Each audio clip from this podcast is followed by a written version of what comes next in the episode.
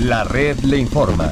Saludos, buenas tardes Puerto Rico. Hoy es miércoles 13 de enero del año 2021. Damos inicio al resumen de noticias de mayor credibilidad en el país. Es la red le informa. Somos el noticiero estelar de la red informativa de Puerto Rico. Señores, llegó el momento de pasar revistas sobre lo más importante acontecido y lo hacemos a través de las emisoras que forman parte de la red, que son Cumbre, Éxitos 1530, X61, Radio Grito y Red 93 www.redinformativa.net. Señores, las noticias ahora. Las noticias. La red le informa. Y estas son las informaciones más importantes en la red le informa para hoy, miércoles 13 de enero. Otro cantazo del alcalde de Ciales, Alexander Burgos, a su antecesor Roland Maldonado. Confirma que inició un operativo masivo de recogido de escombros y basura ante crítica situación heredada de la administración del también líder nuevo progresista.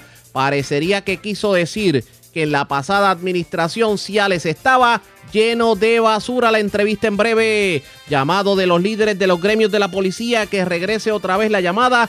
Mano dura contra el crimen. Asociación de Maestros exige que se le garantice a los educadores un regreso a clases seguro y estructurado. Gobernador Pedro Pierluisi insiste en que los estudiantes tienen que regresar a las escuelas públicas antes del mes de marzo, mientras el ayudante general de la Guardia Nacional pide paciencia a la ciudadanía ante el inicio de la fase 1B de vacunación. Representante Jocelyn Rodríguez pide cuentas al secretario de Corrección sobre cómo se ha estado trabajando lo del coronavirus en el centro de detención del oeste ante quejas de familiares de que en esta cárcel de Mayagüez reina el caos. Muere peatón arrollada anoche en carretera 111 del barrio Caguana Dutuado. Encuentran persona muerta en el limón en Mayagüez. El cadáver del occiso presentaba múltiples impactos de bala. Varias personas arrestadas en residencial Méndez Lisiaga de San Sebastián. Desocuparon gran cantidad de drogas. Cargos criminales contra hombre que le robó vehículo a dama en cajero de centro comercial en Aguadilla. Y tremendo susto pasó Charlie Delgado Altieri.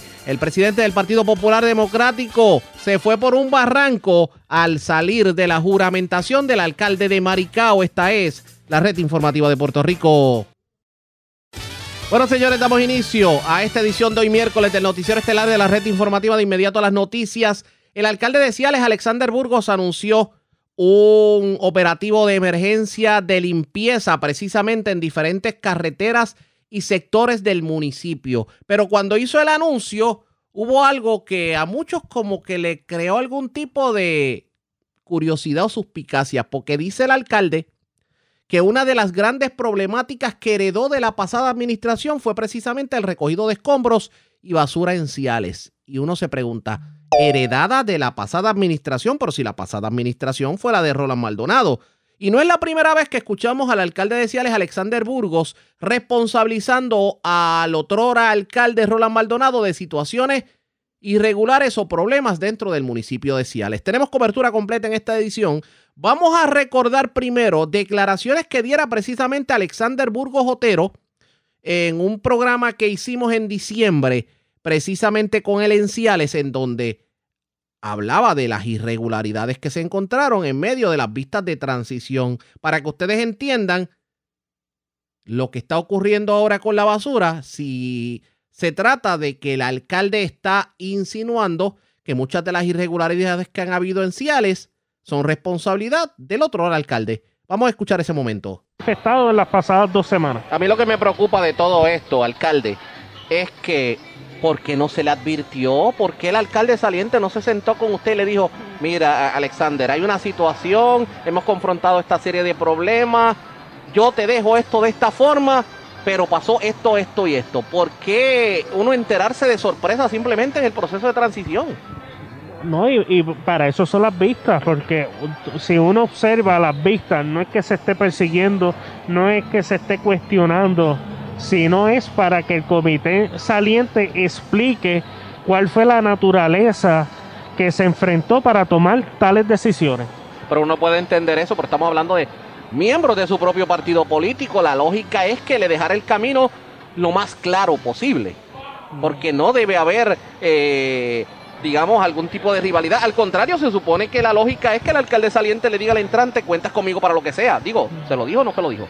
No, este, obviamente él, ellos pues están cooperando a su modo en brindar la información. Momento, momento, están cooperando a su modo.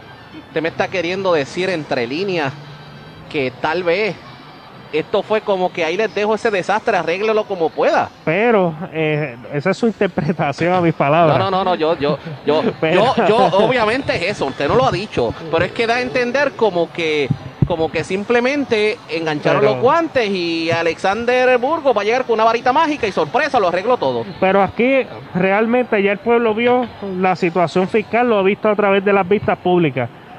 Aquí es cómo nosotros vamos a estar actuando en el futuro. Y lo que nosotros vamos a estar ofreciéndole al pueblo para que no se vea de ese proceso de transición inconcluso o, o que no sea claro que fue el término que usted utilizó. Exacto. Vamos a estar utilizando el recurso de la tecnología, vamos a estar informando todos los procesos. Como que en ese momento el alcalde no quería cuestionar directamente, digo, lo dijo, lo dijo en entre líneas, eh, que simplemente le habían dejado aquello al garete y que ahora se estaba topando con los dolores de cabeza, pero ahora con esto del recogido de escombros, la situación como que se complica aún más. Pero vamos a hablar con el alcalde. Yo lo tengo en línea telefónica para que nos hable sobre esta situación del recogido de escombros y basura. Saludos, buenas tardes, bienvenido a la red informativa. Muy buenas tardes, Arriaga, y muy buenas tardes a todos los radioescuchas. Gracias por compartir con nosotros. Usted anunció lo que tiene que ver con un recogido de escombros, pero en como parte del, del anuncio del recogido de escombros y de basura, es un operativo a nivel de todos los barrios y muchos aplauden este tipo de operativo, pero hubo algo que a muchos como que le creó algún tipo de, de curiosidad y, y, es cuando obviamente la administración municipal dice que una de las grandes problemáticas heredadas de la pasada administración es el recogido de escombros y basura cuando se dice heredada de la pasada administración, ¿qué me está diciendo? ¿Que había un algarete con el recogido de basura y escombros bajo la incumbencia de Roland Maldonado? Bueno, básicamente lo que lo que está viviendo cada cialeño es que el recogido de basura se dejó de realizar eh, durante pues, prácticamente el pasado mes. Era muy limitado. Cuando nosotros los personas eh, nos fuimos directamente al Departamento de Obras Públicas, nos dirigimos eh, eh, en la mañana de, ayer, que fue prácticamente mi primer día como alcalde, pues vimos una, una ausencia masiva de empleados y decidimos tomar acción, eh, ver este... Eh, vamos, vamos, vamos, con, vamos, con, vamos con calma, disculpe que le interrumpa. Ausencia masiva de empleados, o sea que, que literalmente los empleados estaban en su casa cobrando el dinero del sueldo ya sea por vacaciones, ya sea por enfermedad, y realmente eh, no podemos permitir que los servicios esenciales hacia nuestro pueblo se, se den y por eso tomamos la, acción de hacer este operativo. Ya le di instrucciones al director de Obras Públicas el señor Manuel Olivera, que que los llamara, los convocara, que, tenemos que tomar acción para que nuestro pueblo pues aspire a ser eh, uno de los más limpios de, toda la isla. Esta situación que se ha estado viviendo en este, en este periodo tan complicado, en Navidades, que obviamente se genera más basura, eh, se había dado antes de, o sea, habíamos visto el pasado año que también hubiera esta problemática de recogido de escombros y basura en los barrios de Ciales. Eh, sí, lo que pasa es que no se había manifestado a gran magnitud en la actualidad, porque como bien mencionaste, en esta época navideña, que es la que se, se, vivió hace poco, pues eh, dramáticamente aumentó eh, la generación de basura. Y obviamente eh, eso pues a simple vista se ve que tuvo un incremento en la basura y, y aunque era un patrón que se estaba viendo durante el año, en esta época navideña, pues se, expresó y se manifestó de, gran magnitud. ¿A usted no le cabe la menor duda de que no se trabajó de la manera adecuada con el recogido de basura en la pasada administración? Bueno, eso, eso lo, lo estamos evaluando y eso es lo que expresa el pueblo cialeño. ¿Qué le, decía a la gente? porque obviamente usted visitó a la gente cuando, cuando la candidatura, la gente cuando, cuando lo encuentran en la calle, ¿qué le dicen de la basura? Bueno, mucha gente lo que reclamaba era falta de recogido de basura y falta de un programa de reciclaje. Que tampoco se estaba dando. que tampoco se está dando y obviamente si no hay reciclaje la basura aumenta. No es la primera vez que usted hace un señalamiento de algún tipo de irregularidad que se le atribuye a la pasada administración. Recordamos cuando le entrevistamos a usted allá que usted nos admitió que en el periodo de transición, en las vistas de transición, se habían encontrado con una serie de cosas que, ustedes ni se las imaginaban y que definitivamente afectaban al cialeño. Eh, tan dramática estaba la situación que ahora hay que ajustar tuerca.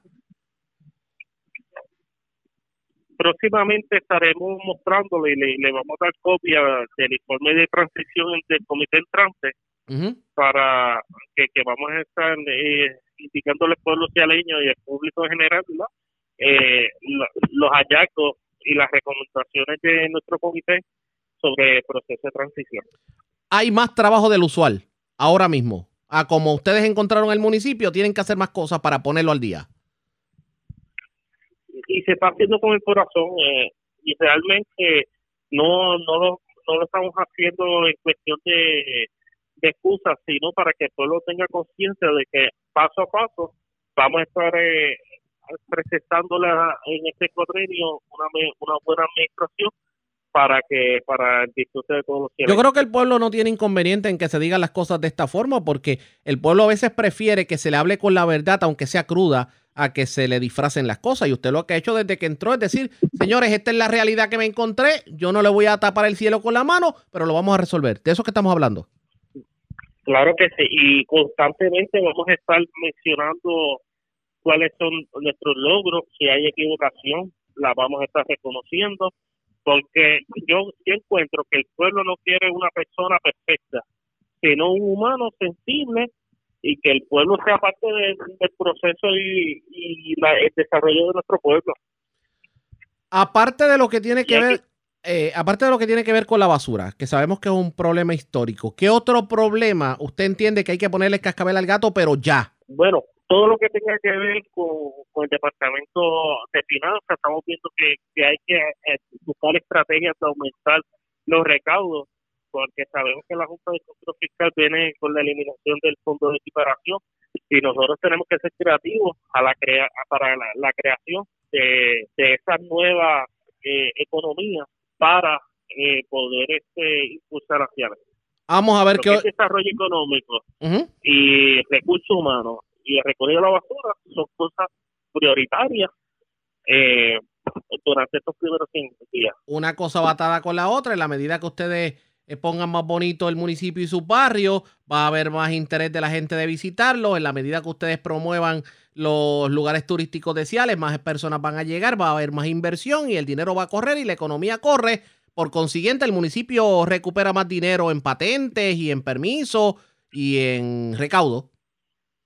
Es correcto, porque a largo plazo, que esperemos, cuando yo digo largo plazo, es antes que termine el cuatrenio, eh, vamos a estar invitando a, a personas de, otros lugares que invitan en Ciales, hagan su segundo hogar y que Ciales sea un lugar turístico bonito y que la gente pueda conectarse con la naturaleza, con el medio ambiente que se regala el municipio de Ciales. Hay personas que han dicho históricamente, y no tiene nada que ver con su administración, para que sintoniza tarde, hablamos con el alcalde eh, de Ciales en estos momentos. Alcalde, eh, hay personas que históricamente dicen que existen dos Ciales. El Ciales del norte, o sea, casco urbano y barrios hacia Florida y hacia Manatí. Y el Ciales del sur, que son los barrios más apartados, colindantes con Jayuya, con, con Orocovis inclusive al fondo, que por ser lugares tan escarpados, a lo mejor no tienen la misma atención que pueden tener eh, los barrios del norte se le va a dar atención, digamos, eh, proporcional a estos barrios que históricamente han sido rezagados? Claro que sí, de hecho, en la actividad de Reyes que tuvimos, eh, que tuvimos la oportunidad de repartir juguetes, empezamos con el sector Yunes de Barrio Frontón, también fuimos al área de la piedra, cogimos estas áreas remotas eh, para darle atención y, y se sienta parte porque son áreas que aunque estén lejos del casco urbano, son, son áreas hermosas que yo encuentro que uno de los que los turistas le va a encantar visitar y, y podemos generar nuevas riquezas en esas áreas. Hay que ver qué va a ocurrir en este periodo de tiempo. Alcalde, agradezco el que haya compartido con nosotros. Buenas tardes. Muy buenas tardes. Ya ustedes escucharon, el alcalde de Ciales, eh, Alexander Burgos Otero, el operativo de limpieza está corriendo. O sea que si usted vive en uno de los barrios de Ciales, en donde históricamente lo que había era un algarete con la basura, sepa usted que ya mismo va a pasar el camioncito, va a pasar eh, el, el vehículo para poder recoger estos escombros aunque obviamente admite el alcalde que esto es una situación que heredó de la pasada administración. Yo no sé, pero no es la primera vez que el alcalde Alexander Burgos como que le da un tutazo al exalcalde Roland Maldonado. Y vamos a ver si podemos conseguir en algún momento a Roland para que nos hable sobre el particular. Así que ustedes pendientes a la red informativa, porque definitivamente la situación en Ciales, esto pica y se extiende. Presentamos las condiciones del tiempo para hoy. Hoy vivimos en general un día soleado, aunque para esta tarde se reportará lluvia en sectores del oeste, informó el Servicio Nacional de Meteorología en San Juan. Continúa alto el riesgo de corrientes marinas para las playas del Atlántico de Puerto Rico, por lo que se mantiene una advertencia para los operadores de embarcaciones pequeñas por riesgo alto de corrientes marinas.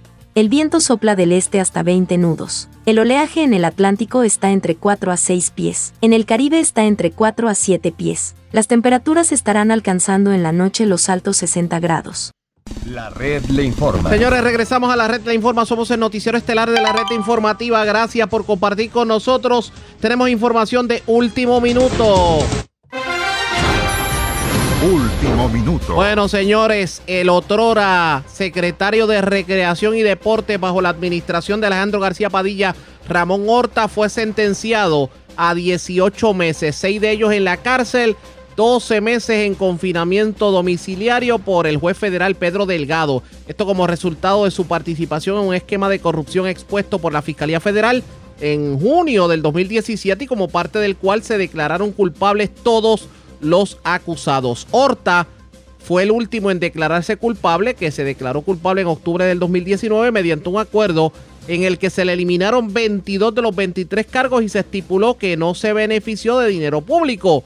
Originalmente se exponía hasta 10 años de cárcel y una multa de un cuarto de millón de dólares. Repetimos, el exsecretario de Recreación y Deportes Ramón Horta fue sentenciado a 18 meses, 6 de ellos en la cárcel y 12 en confinamiento domiciliario. Ustedes recordarán ese caso que fue definitivamente sonado eh, bajo la administración de Alejandro García Padilla y como parte de las acusaciones se asegura que Ramón Horta había cometido sobornos, robo de fondos federales, fraude electrónico, fraude postal, robo de identidad y hasta lavado de dinero. Estamos hablando de un esquema que ascendió a 9.9 millones de dólares eh, y que consistió en la obtención fraudulenta de fondos federales administrados por el Departamento de Educación y el Departamento de Vivienda Federal con propuestas gestionadas a través de recreación y deporte. De esta forma, pues cierra una página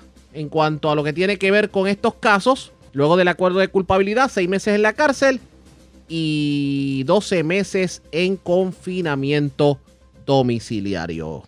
Vamos a otras notas porque hoy el gobernador Pierre Luis informó la creación de un comité timón para la fiscalización del contrato de alianza público-privada para la transmisión y distribución de energía concedido a Luma Energy.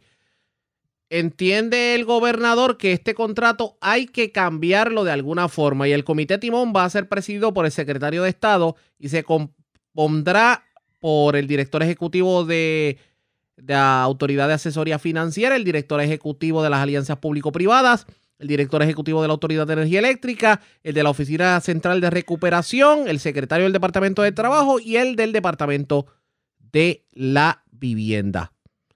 Lo interesante es que recordamos que el secretario de Estado, cuando fue senador, creía mucho en la privatización de la Autoridad de Energía Eléctrica. Parece que esto no le gustó mucho, de hecho, al presidente de la UTIER, Ángel Figueroa Jaramillo, que calificó esto como una burla, verdaderamente lo que está haciendo el gobernador con este comité timón. Yo lo tengo en línea telefónica para hablar del tema. Saludos, buenas tardes Jaramillo, bienvenido a la red informativa. Saludos Arriaga y saludos a todos los que escuchan. Primero que nada, eh, muchas bendiciones y felicidades este, este año para ti y para todos los que nos escuchan. Gracias por compartir con nosotros. ¿Cómo uno explica esto? Tal vez hay una buena intención en cuanto a un comité timón para evaluar el contrato de Luma Energy, porque la promesa de, del gobernador Pierluisi no fue dada un comité, fue la de eh, enmendar el contrato, pero con Larry Seilhammer, con Fermín Fontané, o sea, esto el cabro velando las lechugas muy lamentable la determinación del gobernador en este su primer turno al bate, un tema tan relevante e importante para el futuro socioeconómico del país. Él, como bien tú señalas, y así se recogen todas las noticias desde que era candidato primarista, su postura era que no hablaba cómo estaba a negociar el contrato, a pesar que él creía en APP, el contrato había que renegociarlo el 3 de diciembre yo le envié una carta al gobernador pidiendo una reunión para que nos dijera cómo iba a implementar su compromiso de campaña. La respuesta nos la dieron hoy. Con un comité, dicen por ahí los que saben mucho que si tú no quieres hacer algo, crea un comité. Exacto. Y, y sobre todo, un comité que para fiscalizar, fíjate que él no está creando un comité para investigar y analizar el contrato es para fiscalizar el contrato. Tú fiscalizas lo que está contratado. Tú no fiscalizas lo que no está contratado. Por lo tanto, lo que está contratado, si lo va a fiscalizar, de entrada es nefasto para el país. Él dice cinco condiciones para, para fiscalizar que se cumplan. Primero, que no haya aumento. Y en un momento dijo que iba a negociar una cláusula para evitar y garantizar que no haya aumento. Fíjate que ahora no habla de negociar esa cláusula, es que vamos a fiscalizarlo pues él no tiene forma de fiscalizar algo porque el que decide los aumentos o no es la Comisión de Energía. Segundo, y por cierto el contrato así lo reconoce. Segundo, dice que para evitar despidos de trabajadores regulares, pues que yo sepa, el gobierno no puede intervenir en una empresa privada para evitar despidos. Tercero, que se garanticen los derechos adquiridos el contrato establece que el convenio, a pesar que la ley 120 lo ordena, el contrato establece que el convenio colectivo no se va a reconocer, por lo tanto no se están reconociendo los derechos adquiridos. Cuarto, dice para que se mantenga aquellos que quieran, quieran seguir aportando siendo empleado de Luma en el sistema de retiro de autoridad, se garantiza esta aportación por parte de Luma. Pues Luma este fin de semana acaba de publicar en un documento que nos envió a las casas a nosotros como ofertas de trabajo, en el caso del sistema de pensiones es un 401k, lo cual ellos aportarán un 5% al plan de pensiones. Y ahí no cumple con eso que él está señalando. Y quinto, que ese se me está escapando, eh, a que no haya conflicto de interés en, las compañías contratadas. Pues fíjate, el contrato dice que Luma puede permite a Luma contratar a sus matrices que es Cuantas Services y ASCO el mismo contrato lo dice. Lo que pasa es, razón. lo que pasa es que, ah, ajá, dígame, sí.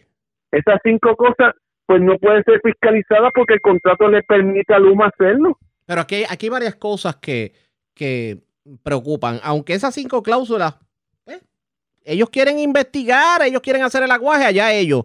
Pero uno hubiera pensado, ¿dónde queda? Aquí se habló de que si se iba a dar un contrato de privatización, los empleados de la corporación pública no podían perder derechos adquiridos, no se podían tocar y nosotros hemos visto esta semana una serie de cosas que le paran los pelos a cualquiera en cuanto a lo que son los planes de retiro, en cuanto a, en cuanto a lo que pudieran ser eh, los aumentos, en cuanto a lo que puede ser la eh, el pago para los, digamos, empleados accidentados. Eh, esas cosas. Te diría más, Arriaga. Ah. Te diría más nosotros sometimos una enmienda cuando Larry Sejame era senador, que el presidente del Senado lo impulsó, que si se, si se llegara a privatizar, no importa cuál, mediante qué modelo, concesión o venta, el privatizador tenía que reconocer y aceptar el convenio colectivo. Hoy, el contrato dice todo lo contrario. El contrato dice que, que reconoce todos los contratos que tiene la autoridad menos el convenio. Pues esto no pinta bien definitivamente porque parecería que esto es un aguaje para eventualmente decir, llegó la privatización y se acabó. Esto lo que demuestra es todo lo contrario de un candidato y es muy lamentable porque el país estuvo muy atento a las promesas y él dijo, recuerda un momento que él no va a prometer nada que no pueda cumplir. pues ya está incumpliendo lo que prometió. Primero, esto demuestra claramente que él tiene que, que evidenciar que él no está alineado con la Junta de Control Fiscal. En este contrato, un contrato que está avalado por la Junta, él tiene que enfrentarlo y el contrato no es bueno para el país, como acabo de señalarlo. Nosotros, yo me reuní con el candidato primarista Pedro Pierluisi, hizo una declaración, el, si no me equivoco, el 2 o el 3 de julio del 2020 en contra del contrato. Totalmente distinto a lo que hoy está estableciendo. Si ese es el gobierno que está promulgando, va a tener grandes retos, porque ya entonces su credibilidad, que ya que tiene un apoyo de un 32% del Estado del país, va a deteriorarse en los primeros 100 días de su gobernación. Como te dije al principio, Arriaga, yo le pedí una reunión para discutir cómo iba a implementar las promesas de campaña y se hizo eh, oídos sordos. Ya sabemos por qué. No pinta bien definitivamente. El tema es largo, pero nos traiciona el tiempo. Gracias por haber compartido con nosotros. Buenas tardes. Buenas tardes. Ya ustedes escucharon Ángel Figueroa Jaramillo, el presidente de la UTIER. La pausa cuando regresemos. La mano dura contra el crimen pudiera implementarse a raíz de todos estos casos que hemos visto, sobre todo el asesinato de los tres agentes de la policía. Lo discutimos luego de la pausa. Regresamos en breve. La red le informa. Señores, regresamos a la red le informa, el noticiero estelar de la red informativa. Gracias por compartir con nosotros. En este país, ¿quién está ganando la lucha contra la criminalidad? ¿La población, el ciudadano común, la policía o los criminales? Porque en, en un país en donde hay problemas con la uniformada, no hay suficientes agentes, no se le da el equipo reglamentario, se le ponen trabas a la ciudadanía para que puedan tener un arma de fuego a la que tienen derecho a, bueno, la segunda enmienda de la Constitución de los Estados Unidos, para que ustedes entiendan. Y sin embargo vemos a los criminales armados hasta más no poder y campeando por sus respetos por la libre en la calle.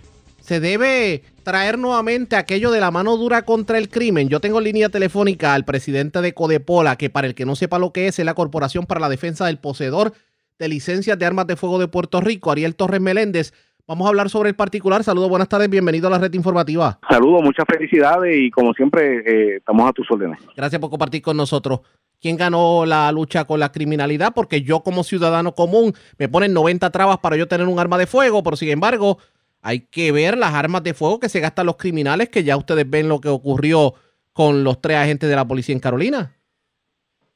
Mira, yo te tengo que decir que esta batalla la está ganando, la seguirá ganando y siempre la ganaremos los policías, porque yo fui policía y pues yo no yo, yo no te puedo decir que un delincuente, o sea, yo no te puedo decir que el malo le va a ganar al bueno, el bueno siempre va a ganar, máximo cuando tenemos gente que que que entran a la policía sabiendo el salario que tienen o que van a tener, las condiciones de trabajo, abandonan su familia, salen de su casa sin saber que vamos a que van a regresar. Y yo pues te tengo que decir que yo voy a yo voy a mi policía. Por otro lado te tengo que decir que lo que está pasando hoy en día en la policía de Puerto Rico es meramente culpa de algo que se llama la reforma y un monitor federal.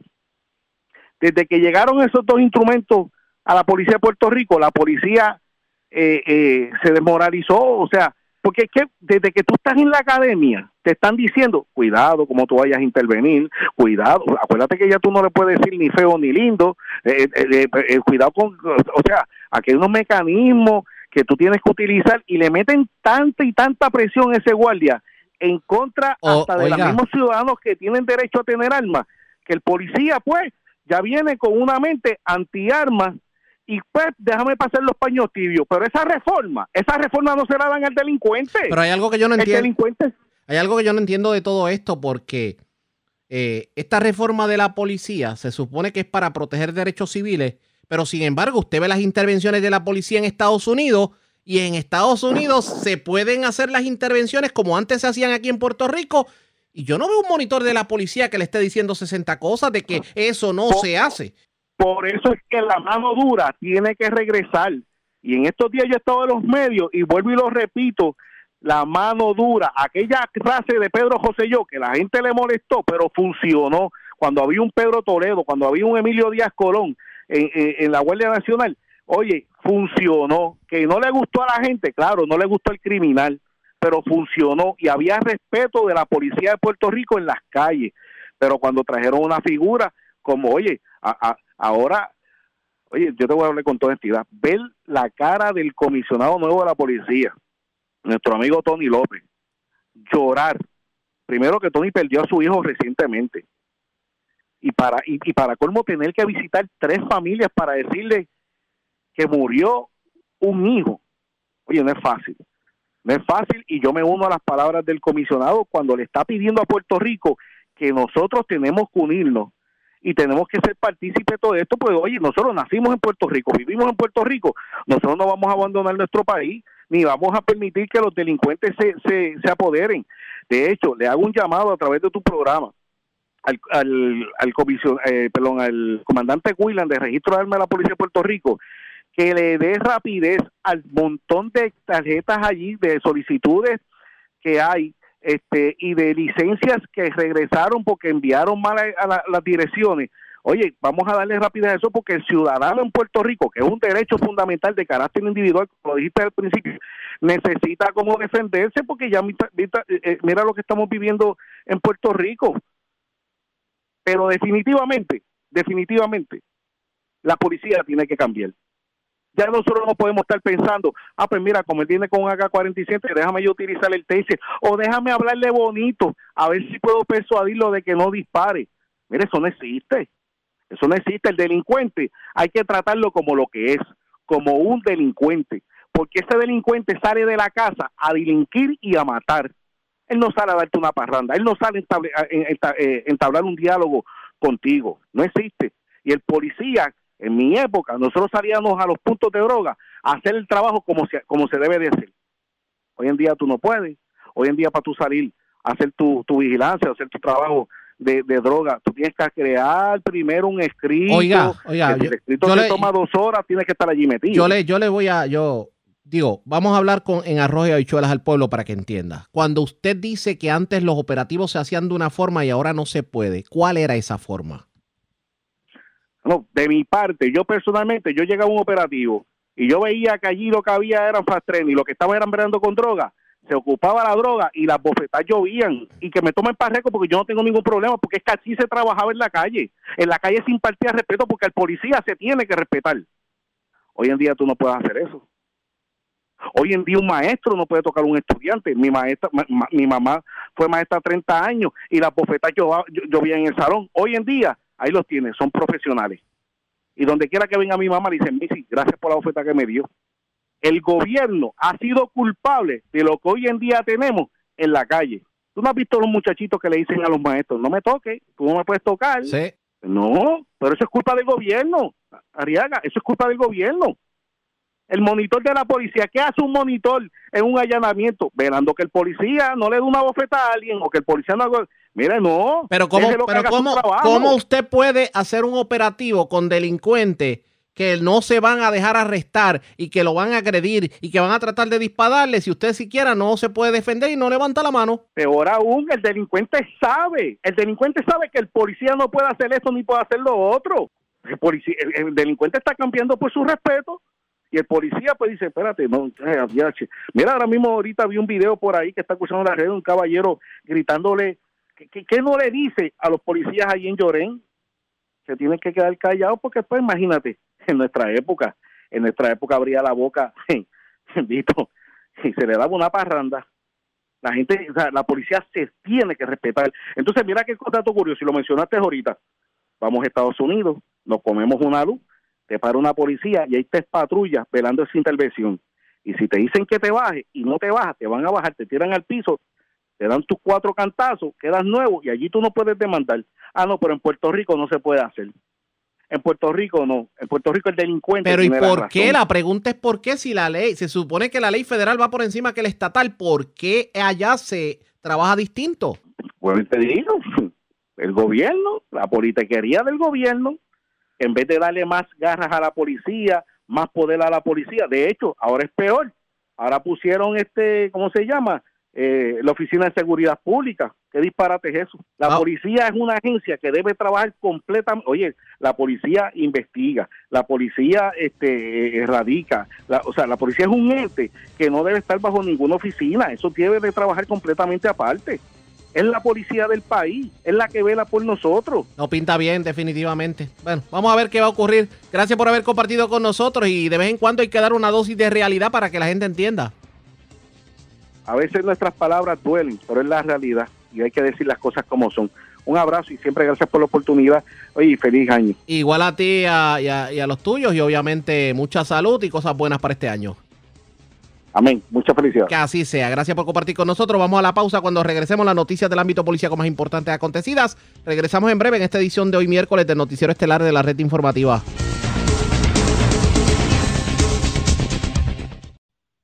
La red le informa. Señores, regresamos a la red Le Informa. Somos el noticiero estelar de la red informativa, edición de hoy miércoles. Gracias por compartir con nosotros. Vamos a noticias del ámbito policíaco. Comenzamos en el centro de la isla porque un peatón murió arrollado. Un hecho ocurrido en la carretera 111 en el barrio Caguana de Utuado. Javier Andújar, oficial de prensa de la policía en Utuado, con detalles. Saludos, buenas tardes. Buenas tardes, Raga. Buenas tardes a todos los amigos de Escucha. Como tú bien dijiste, un accidente de auto con peatón y de carácter fatal fue reportado anoche aproximadamente a las 9. Esto en la carretera 111, kilómetro 56 del barrio Caguana, en nuestro municipio de Utuado. Según la información, el señor Edwin Pérez Pagán transitaba en su Volkswagen Van por la mencionada vía. Al llegar al kilómetro 56, el cual aparentemente es carente de luz, impacta a una, a una peatón que, con- eh, que tenía vestía ropa oscura y que había realizado un movimiento súbito hacia la carretera. El, el peatón falleció a consecuencia del impacto y fue identificada como Lucila Rivera Fernández, de 79 años, residente en el lugar de los hechos. El agente Torres de Patrulla de Carreteras de Utuado en unión a la fiscal Mayra Morales hicieron a cargo de la investigación de este lamentable incidente. Eso es todo lo que tenemos en el área policial Utuado. Gracias por la información. Buenas tardes. Buenas tardes. Gracias, era Javier Andújar, oficial de prensa de la policía en Utuado del centro. Vamos a la zona metropolitana porque, señores, usted tiene que tener mucho cuidado con lo que deja dentro de su vehículo si, sobre, si se estaciona en un lugar público. Porque la ola de apropiaciones ilegales en vehículos se ha disparado definitivamente en las últimas semanas. Los casos más recientes ocurrieron en Vega Baja, Bayamón y Guaynabo. De varios vehículos se llevaron dinero en efectivo, se llevaron celulares, computadoras y hasta herramientas. Wanda Santana, oficial de prensa de la policía en Bayamón, con detalles. Saludos, buenas tardes. Buenas tardes para usted y para todos. ¿Qué información tenemos? Tres apropiaciones ilegales fueron reportadas durante el día de ayer en los pueblos de Vega Baja, Bayamón y Guaynabo. La primera de ellas se reportó a las 10.45 de la mañana a un vehículo Ford que se encontraba estacionado en el área del First Bank que ubica en la calle Tulio en Vega Baja, donde alguien le ocasionó daños al cristal, logrando acceso al interior, apropiándose de una cartera de cintura de hombre, la cual contenía documentos personales y 350 dólares en efectivo. El segundo caso se reportó en el área del estacionamiento de la farmacia Walgreens que ubica en la urbanización Santa Rosa en Bayamón a eso de las 8 de la noche al vehículo Ford 350 donde le ocasionaron daños a la cerradura, logrando acceso al interior apropiándose de dos celulares y una computadora. La propiedad fue valorada en 1.672 dólares. Por último, a las 11 y 37 de la noche en el estacionamiento de Plaza Caparra, Alguien con acceso a un vehículo Ford F-150 se apropió de dos bultos con herramientas valoradas en 400 dólares. Los casos fueron referidos a la División de Propiedad del Cuerpo de Investigaciones Criminales de las áreas, quienes asumirán la investigación. Buenas tardes. Y buenas tardes para usted también. Gracias, era Wanda Santana, oficial de prensa de la policía en Bayamón, de la zona metropolitana a la norte, porque radicaron cargos criminales contra una persona aparentemente por drogas. Esto ocurrió en Ciales. También, vivo de milagro, se encuentra un hombre que recibió un impacto de bala luego de haber sido agredido también. Eh, esto ocurrió en Villa Evangelina, en Manatí, frente a una gomera. La información la tiene el Malvarado, oficial de prensa de la policía en Arecibo. Saludos, buenas tardes. Sí, buenas tardes. El agente John Román del distrito de Manatí, bajo la supervisión del sargento Daniel Sonera, en unión al fiscal Daisy Quintero de la Fiscalía de Arecibo, radicaron cargos por vehículo hurtado y sustancias controladas contra José Villanueva Rivera, de 40 años, residente del pueblo de Arecibo. El caso fue presentado ante el juez Juan, eh, Juan por Portel Maldonado del Tribunal de Arecibo, quien luego de escuchar la prueba determinó causa, fijando una fianza global de 25 mil dólares. la cual no prestó, siendo ingresado en la cárcel de Bayamón hasta su vista preliminar. La para la fecha del 9 de enero del año en curso, a es, en horas de la madrugada, en el barrio Paseo, carretera 149, en el pueblo de Ciales, el imputado se brutó un vehículo Toyota Corolla frente a una residencia y Villanueva Rivera fue arrestado en el pueblo de Manatí y se recuperó dicho vehículo. Tenemos también que se reportó en horas de la tarde de ayer en la carretera 670, urbanización o residencial Villa Evangelina, frente a una gomera en el pueblo de Manatí, un herido de bala. Según informa Roberto Ángel, eh, Martínez, de 35 años, residente de Barceloneta, que se encontraba caminando por el lugar antes mencionado cuando se detuvo un vehículo y se bajaron cuatro individuos con armas de fuego. Lo agreden en el área de la cabeza y acto seguido le realizan una detonación, resultando con una herida de bala. Martínez Álvarez fue transportado al Hospital Doctor Center de Manatí, atendido por el médico de turno, quien tomó varios puntos de sutura y diagnosticó una herida de bala con entrada y salida en el muslo derecho. Este fue referido al Centro Médico de Río Piedras en condición estable. Investigó el agente Isaías Ayala del distrito de Manatí, caso referido a los agentes de la División de Homicidio del área de Arecibo. Eso es todo lo que tenemos por el momento. Que tengan todos buenas tardes. Y buenas tardes para usted también.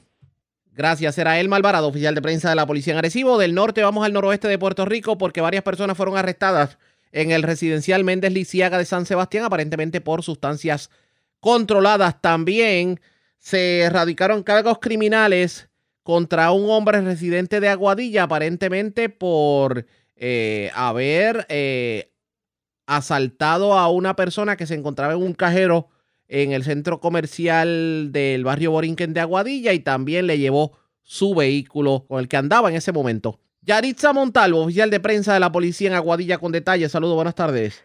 Saludos, buenas tardes, a todos los radioescuchas. Así es, en horas de la tarde de ayer, el personal de la División de Drogas, Unidad Motorizada, Arrestos Especiales, Homicidios, Restrike por Robos y personal del área de nuestra área de Aguadilla realizaron un trabajo de vigilancia en el que se logró el arresto de cuatro hombres así como la ocupación de cocaína, crack, heroína, dinero en efectivo y un vehículo de motor.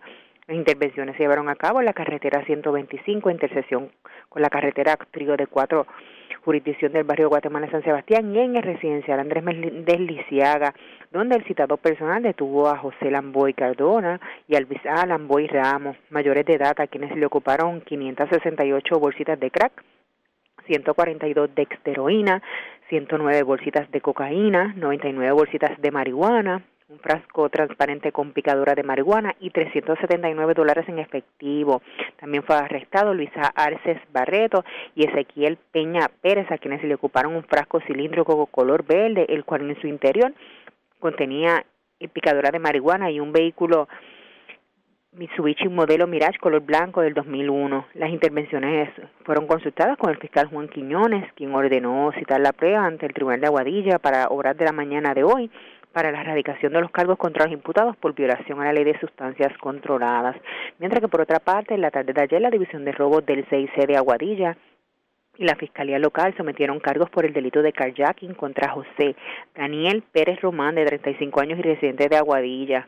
Hechos por los que fue acusado Pérez Román los cometió a eso de las 6 y 30 de la mañana de ayer en el área de un cajero automático ubicado en un centro comercial situado en la carretera 107 en el kilómetro 2.8 del barrio Borinquen de Aguadilla, donde mediante la fuerza, agresión, amenaza e intimidación despojó a Gladys Colón, mayor de edad y residente de esa población, de su vehículo Mitsubishi Mirage color vino del 2020.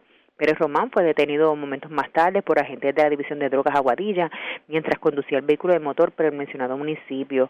La agente Carlos Astor la División de Robos se hizo cargo de la investigación, quien supervisado por el sargento Héctor Vélez y el teniente Orlando Adame, director de la División de Robos, en unión al fiscal Rufino Jiménez, presentaron la prueba ante la juez Melissa Soto del Tribunal de Aguadilla, la cual determinó causa contra el imputado, imponiéndole una fianza de 95 mil dólares que éste no prestó, siendo ingresado en una institución carcelaria del país. Esas son todas las novedades más sobresalientes que tenemos en nuestra área policíaca de Aguadilla. Esto es oficial de prensa, la gente de Arizona Montalvo. Buenas tardes. Y buenas tardes para usted también. Gracias, era Yarisa Montalvo, oficial de prensa de la policía en la zona de Aguadilla del noroeste. Vamos a la zona metropolitana, también al oeste de Puerto Rico. En la zona metropolitana, delincuentes escalaron un supermercado en San Alfonso, en Río Piedras, y se llevaron dinero en efectivo y sobre 70 cajas de cigarrillos. En la zona oeste de Puerto Rico, el cadáver de una persona fue encontrado en un vehículo estacionado en la carretera 105 del barrio El Limón de Mayagüez, aparentemente con impactos de bala. Vivian Polanco, oficial de prensa de la policía con detalles. Saludos, buenas tardes. Buenas tardes, saludos. ¿Qué información tenemos? Eh, un asesinato se reportó en horas de la tarde de ayer en la carretera 105, kilómetro 10 del barrio El Limón, en Mayagüez. Según se informó, se encontró el cuerpo de un hombre con múltiples heridas de bala en diferentes partes del cuerpo, dentro de un vehículo en un garaje en el lugar antes mencionado. El hombre fue identificado como Leslie Caban Jiménez, de 40 años. Personal adscritos a la División de Homicidios del CIC de Mayagüez, Unión Fiscal de Turno, investigaron los hechos. Por otra parte, se reportó un escalamiento, hechos ocurridos en horas de la mañana de ayer en, la, en el supermercado Carnicería Hermanos que ubica en la urbanización San Alfonso en Río Piedra. Según alegó el querellante Alberto Padilla, que alguien rompió la rolling door del establecimiento y el cristal de la puerta principal, logró acceso al interior del negocio apropiándose de 70 cajas de cigarrillos valoradas en 500 dólares y gran cantidad de mercancía del establecimiento agentes adscritos a la División de Propiedad del CIC de San Juan continúen con la investigación de este caso. Gracias por la información. Buenas tardes. Buenas tardes. Vivian Polanco, oficial de prensa de la policía en la zona metropolitana. Por último, tremendo susto el que pasó el, el otro alcalde de Isabela y candidato a la gobernación por el Partido Popular Democrático, Charlie Delgado Altieri. Esto luego de sufrir un accidente de tránsito. Eh, cuando salió de la toma de posición del nuevo alcalde de Maricao. La información que tenemos apunta a que aparentemente tuvo un percance en la carretera 357. Su vehículo pues aparentemente patinó y cayó por un barranco, pero todo fue un susto, fue un accidente leve, no requirió siquiera atención médica, fue asistido por una grúa y continuó su camino. Esto ocurrió anoche según la información que trascendió en la mañana de hoy. La red le informa. Señores, vamos a una pausa. Identificamos nuestra cadena de emisoras en todo Puerto Rico. Regresamos con más en esta edición de hoy miércoles del Noticiero Estelar de la red informativa. La red le informa. Señores, iniciamos nuestra segunda hora de programación. El resumen de noticias de mayor credibilidad en el país es la red le informa. Somos el Noticiero Estelar de la red informativa de Puerto Rico, edición de hoy miércoles 13 de enero. Vamos a continuar pasando revistas sobre lo más importante acontecido, como siempre, a través de las emisoras que forman parte de la red, que son Cumbre Éxitos 1530, X61, Radio Grito y Red 93, www.redinformativa.net. Señores, las noticias ahora. La red le informa. Y estas son las informaciones más importantes en la red le informa para hoy, miércoles 13 de enero. Otro cantazo del alcalde de Ciales, Alexander Burgos, a su antecesor Roland Maldonado. Confirma que inició un operativo masivo de recogido de escombros y basura ante crítica situación heredada de la administración del también líder nuevo progresista. Parecería que quiso decir que en la pasada administración Ciales estaba lleno de basura. La entrevista en breve. Llamado de los líderes de los gremios de la policía que regrese otra vez la llamada. Mano dura contra el crimen. Asociación de Maestros exige que se le garantice a los educadores un regreso a clases seguro y estructurado. Gobernador Pedro Pierluisi insiste en que los estudiantes tienen que regresar a las escuelas públicas antes del mes de marzo, mientras el ayudante general de la Guardia Nacional pide paciencia a la ciudadanía ante el inicio de la fase 1B de vacunación. Representante Jocelyn Rodríguez pide cuentas al secretario de Corrección sobre cómo se ha estado trabajando lo del coronavirus en el centro de detención del oeste ante quejas de familiares de que en esta cárcel de Mayagüez reina el caos. Muere peatón arrollada anoche en carretera 111 del barrio Caguana Dutuado. Encuentran persona muerta en el limón en Mayagüez. El cadáver del occiso presentaba múltiples impactos de bala. Varias personas arrestadas en residencial Méndez Lisiaga de San Sebastián. Desocuparon gran cantidad de drogas. Cargos criminales contra hombre que le robó vehículo a dama en cajero de centro comercial en Aguadilla. Y tremendo susto pasó Charlie Delgado Altieri. El presidente del Partido Popular Democrático se fue por un barranco al salir de la juramentación del alcalde de Maricao. Esta es la red informativa de Puerto Rico. Bueno, señores, damos inicio a la segunda hora de programación en Noticiero Estelar de la red informativa de inmediato a las noticias. Los maestros continúan todavía preocupados en cuanto a qué va a ocurrir de aquí a los próximos dos meses cuando ya se insiste por parte del gobernador eh, Pedro Pierluisi en que las escuelas tienen que abrir a partir de marzo. Los estudiantes tienen que regresar a las escuelas. Y de hecho eh, hay organizaciones sindicales que le han hecho un llamado al gobernador para que sea más claro en cuanto a precisamente lo que tiene que ver con los maestros. Tenemos cobertura completa sobre el particular. Vamos a comenzar escuchando las declaraciones del ayudante general de la Guardia Nacional, José Reyes, informando que a partir del lunes van a abrir ocho centros de vacunación para iniciar el proceso precisamente con los maestros del patio. Abundando en su pregunta el Departamento de Educación, vamos a estar utilizando la vacuna Pfizer, lo cual es un ciclo de 21 días, algo que recibimos las instrucciones del secretario de Salud, del doctor Mellado, para poder acelerar ese proceso. Vamos a estar abriendo este próximo lunes siete centros distribuidos a través de toda la isla, en lo que es San Juan, Loíza, Arroyo, Comerío, eh, Mayagüez, Ponce, Arecibo y un octavo lugar aquí con el alcalde que nos ha ayudado grandemente. Por eso ve que la distribución aquí, estamos vacunando esta área, pero ya estas dos áreas las tenemos listas para comenzar el próximo lunes. Aproximadamente son 36 mil personas en el Departamento de Educación y en el sector privado, en los colegios, son unos 16 mil. Es una población de 50 a 52 mil que en un periodo de 6 a 8 semanas debemos completar ambas vacunas. Eso es lo que dice el ayudante general de la Guardia Nacional. Pero vamos a escuchar las declaraciones del gobernador Ricardo Rosé, del gobernador Pedro Pierluisi, quien dijo estar en total desacuerdo con la permanencia de la educación a distancia e insiste también en que las clases tienen que comenzar de manera presencial como tarde el próximo mes de marzo. Que eh, el que piense que por lo menos en el sistema público la educación remota puede sustituir la presencial en su totalidad. Eh, realmente yo no, no estoy de acuerdo. Sabemos que nuestros niños no han estado, por regla general, recibiendo la enseñanza como deberían y hay que ya planificar para esa reapertura. Eso dijo Pierluisi, pero sobre el particular, el presidente de la Asociación de Maestros, Víctor Bonilla, y la secretaria general de la local sindical, Grichel Toledo, exigieron al gobernador Pedro Pierluisi y a la secretaria del Departamento de Educación, Elba Ponte, que se les garantiza a los maestros y al personal no docente un regreso a clases seguro y estructurado. ¿A qué se refieren? Vamos a escuchar. Estamos exigiendo tanto al gobernador Pedro R. Pierluisi y a la secretaria designada de Educación, Elba L. Aponte, que se garantice un regreso seguro y estructurado que se garantice a nuestros compañeros maestros y personal no docente un seguro eh, regreso a, a clases. Le exigimos al gobierno que presente en todos los niveles las estadísticas del personal de educación que se ha contagiado hasta el momento del COVID-19. Y si el gobierno no puede precisar estos datos, no está en posición de hablar que vamos a abrir a ofrecer las clases presenciales en marzo. No es real pretender que las clases presenciales den comienzo en marzo porque eh, sabemos que en circunstancias normales ninguna de las escuelas están listas. De igual forma, la mayoría de las escuelas carecen de una infraestructura óptima, lo que dificulta el regreso al salón de clase. Reconocemos que lo ideal son las clases presenciales. ¿A qué maestro no le gusta una clase ofrecer una clase presencial? De tener el cariño y de, y de que esa educación sea de uno a uno.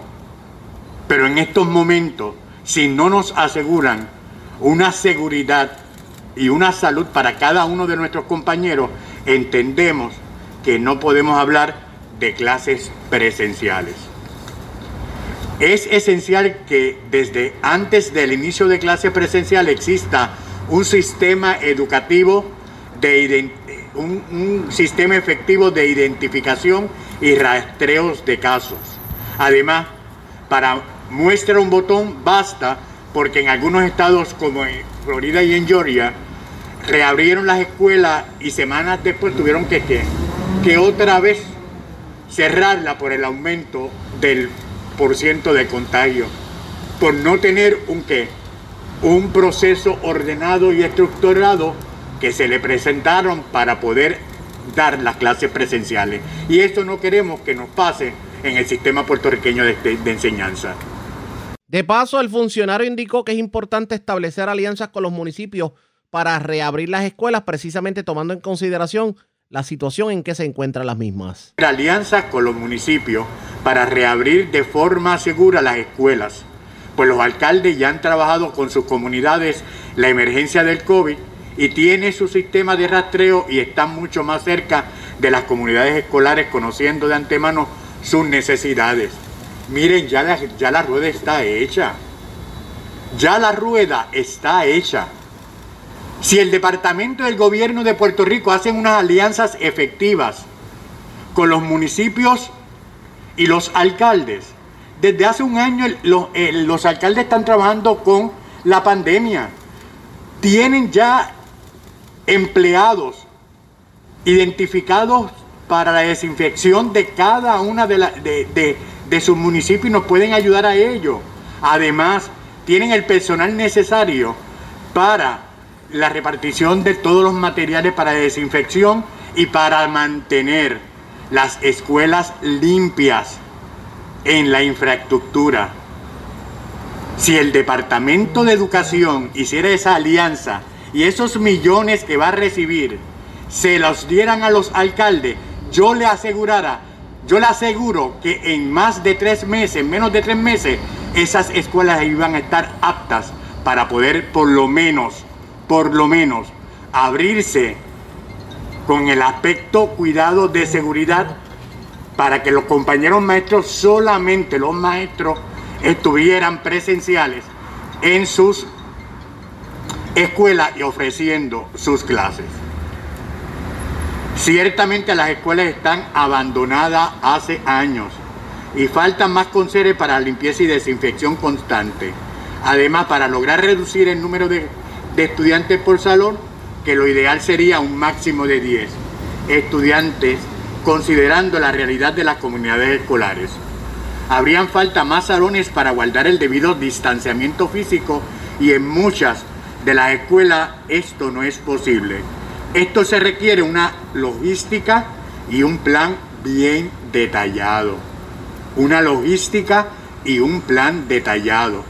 No es decirlo para las gradas, no es decir para las gradas que ya tengo un plan, sino es comunicarlo, expresarlo, darlo a demostrar a los eh, eh, maestros para que ellos estén bien informados y nosotros la organización, la organización que lo representa, que lo representamos a los maestros, estemos en posición de asumir cualquier determinación. Por su parte, Grichel Toledo, quien es la jefa de la local sindical de la Asociación de Maestros, exigió al Departamento de Educación que como representantes exclusivos los incluya en la elaboración del plan detallado para la reapertura de las escuelas y a la secretaria designada que los haga parte del plan de vacunación de la unidad apropiada. Además, recomendó que se realice una estrategia similar a cuando ocurrió el H1N1, que cada escuela certificaba si estaba lista para regresar o no a la normalidad.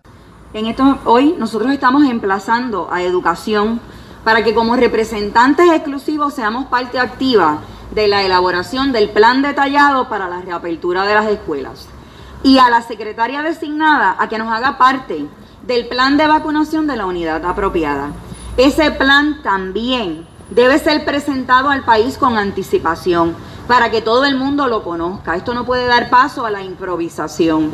Estamos viendo que se anuncian una serie de vacunación en unas áreas y de momento salen otras, ¿verdad? Así que tiene que, tiene que ser un plan detallado. Aquí se está hablando de hablar a escuelas por municipios de acuerdo al porciento de contagios.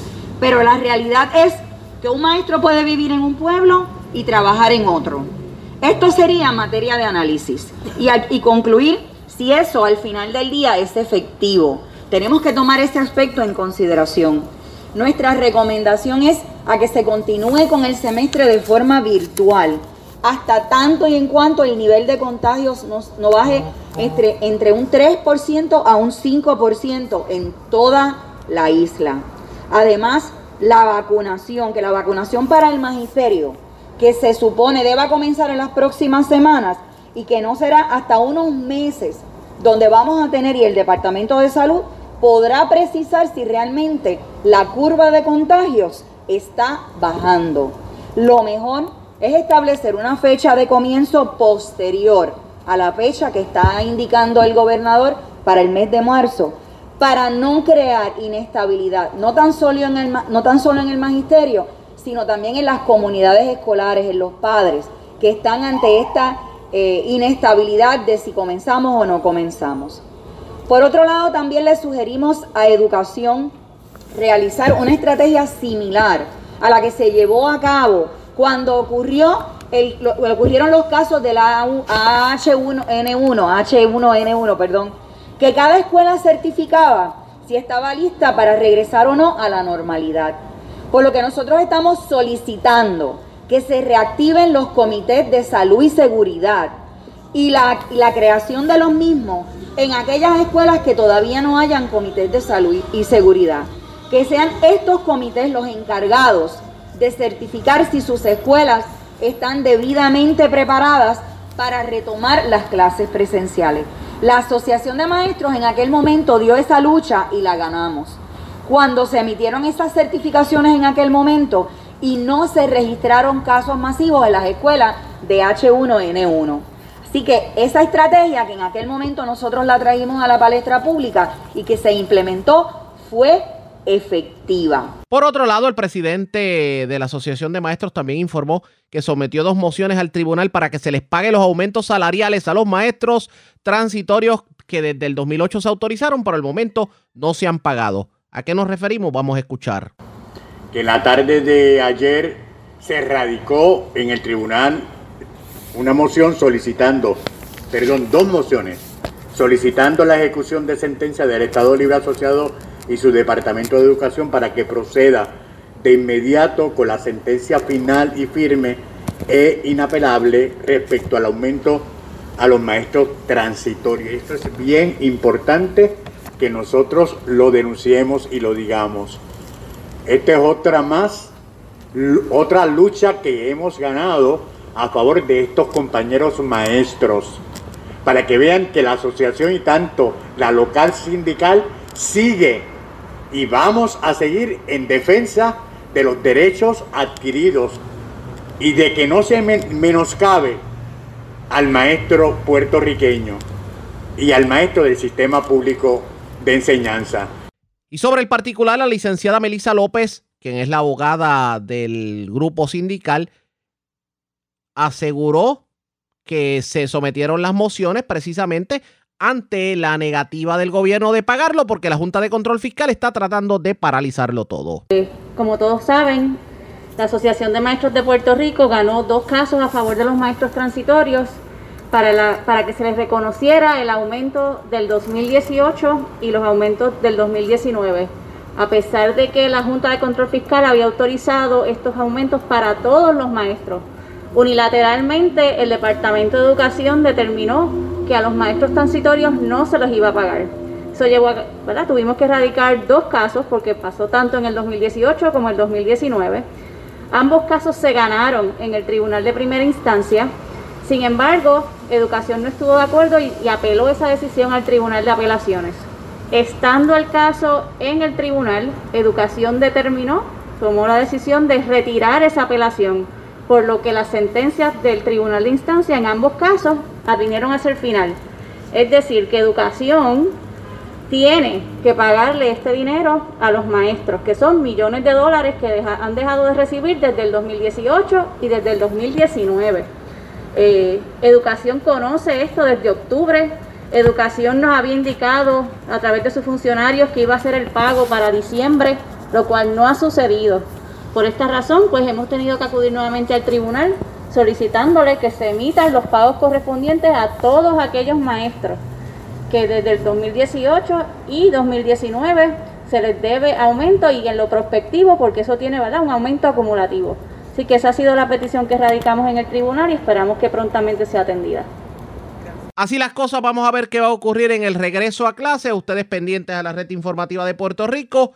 Porque parecería que los maestros no están muy confiados con el proceso que está llevando a cabo el gobierno para que las escuelas puedan nuevamente tener clases presenciales para el mes de marzo. Ustedes pendientes a la red informativa que daremos más información sobre el particular. Presentamos las condiciones del tiempo para hoy. Hoy vivimos en general un día soleado, aunque para esta tarde se reportará lluvia en sectores del oeste, informó el Servicio Nacional de Meteorología en San Juan. Continúa alto el riesgo de corrientes marinas para las playas del Atlántico de Puerto Rico, por lo que se mantiene una advertencia para los operadores de embarcaciones pequeñas por riesgo alto de corrientes marinas. El viento sopla del este hasta 20 nudos. El oleaje en el Atlántico está entre 4 a 6 pies. En el Caribe está entre 4 a 7 pies. Las temperaturas estarán alcanzando en la noche los altos 60 grados. La red le informa. Señores, regresamos a la red le informa. Somos el noticiero estelar de la red informativa de Puerto Rico. Gracias por compartir con nosotros, ya que estamos hablando precisamente de asuntos del COVID, regreso a clases, vacunación. Todavía hay dudas en algunos sobre esta fase 1B de la vacunación que comenzó el pasado lunes. Y ante ello, el ayudante general de la Guardia Nacional habló sobre el particular también cómo va a ocurrir la vacunación para los empleados públicos y los funcionarios de gobierno. Esto fue lo que dijo en una parte con la prensa. Los alcaldes. Pero la exgobernadora no se, no se vacunó.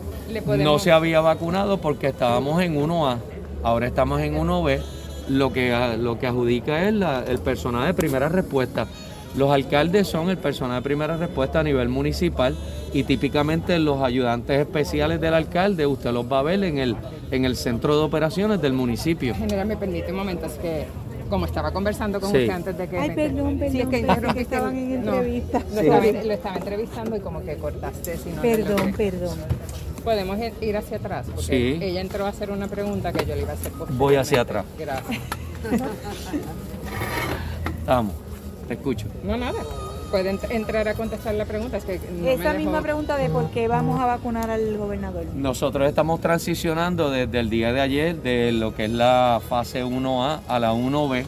En la 1B viene el personal de primera respuesta, también está el personal de transportación, Vamos a impactar también lo que es la cadena de alimentación, entre ellos eh, la industria agrícola, avícola, eh, la ganadería, transportación y también todos son los primeros respondedores.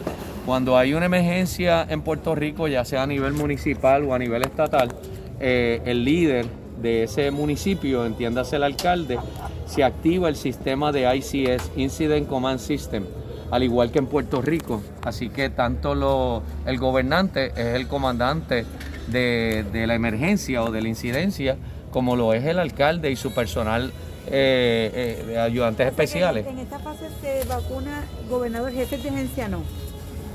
Jefes de agencia sí, pues son parte de, de, la respuesta. O sea, cuando aquí hubo una emergencia como Irma y María, usted veía al director de acueducto de energía eléctrica envuelto en la emergencia.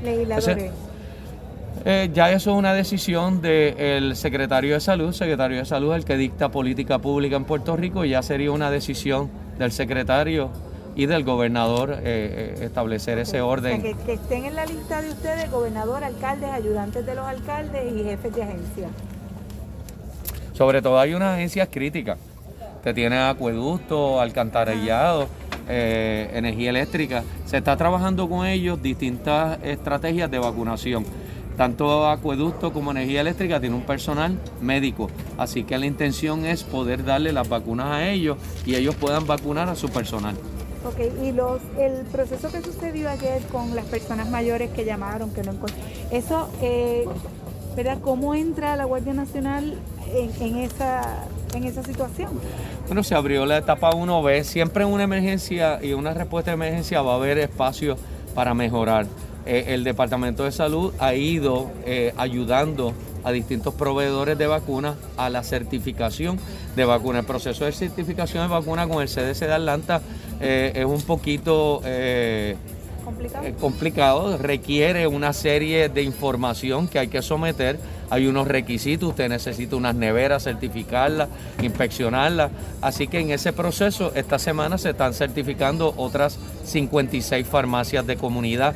Así que ya a la fecha de ayer, pues ellos tenían cerca de unas 100 farmacias de comunidad que estaban certificadas y hicieron un listado Eh, el listado, eh, tengo entendido que había unos números de teléfono que había que corregir. Algunos de los proveedores tienen que ampliar su sistema de cuadros para poder recibir la, cantidad de llamadas que van a estar recibiendo, pero por así poder establecer un sistema de, de citas y poder atender a todas nuestras personas mayores de 65 años, comenzando con los de 75. Quiero regresar hacia, hacia atrás. Sí. ¿Qué por ciento de la fase 1, a cuánta de esa gente se fue vacunada para moverse a la 1B? Eh, lo, que hemos, lo que el Departamento de Salud ha utilizado como un criterio para ir transicionando de una etapa a otra ha sido 70%. Eh, a este fin de semana pasado ya se habían vacunado sobre 80 mil personas y sobre 18 mil 100 de la primera dosis. Así que en estos días, ayer por ejemplo, la Guardia Nacional, entre sus centros Vieques y Culebras, vacunamos sobre 6 mil personas.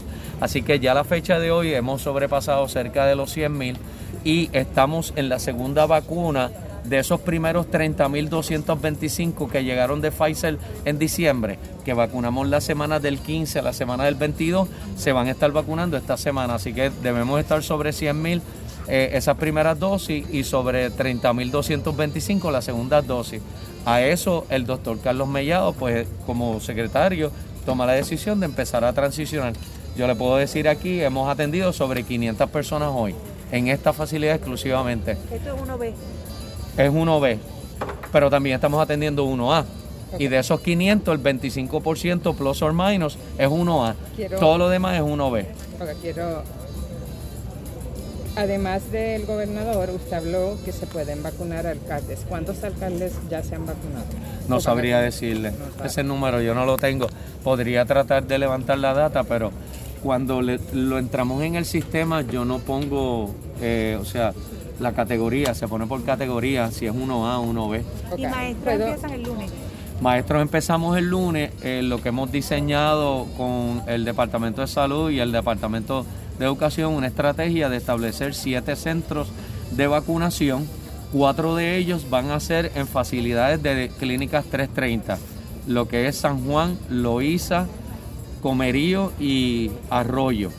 En facilidades de la Guardia Nacional lo que vamos a hacer, una facilidad como esta, la vamos a dividir por el medio, vamos a seguir corriendo 1A y 1B y en la otra mitad vamos a correr Departamento de Educación. Esas tres facilidades son Arecibo, Mayagüez y Ponce. Lo que es este el Manuel Petaquiguina, el Palacio de los Deportes y la Salvador Dijols en Ponce.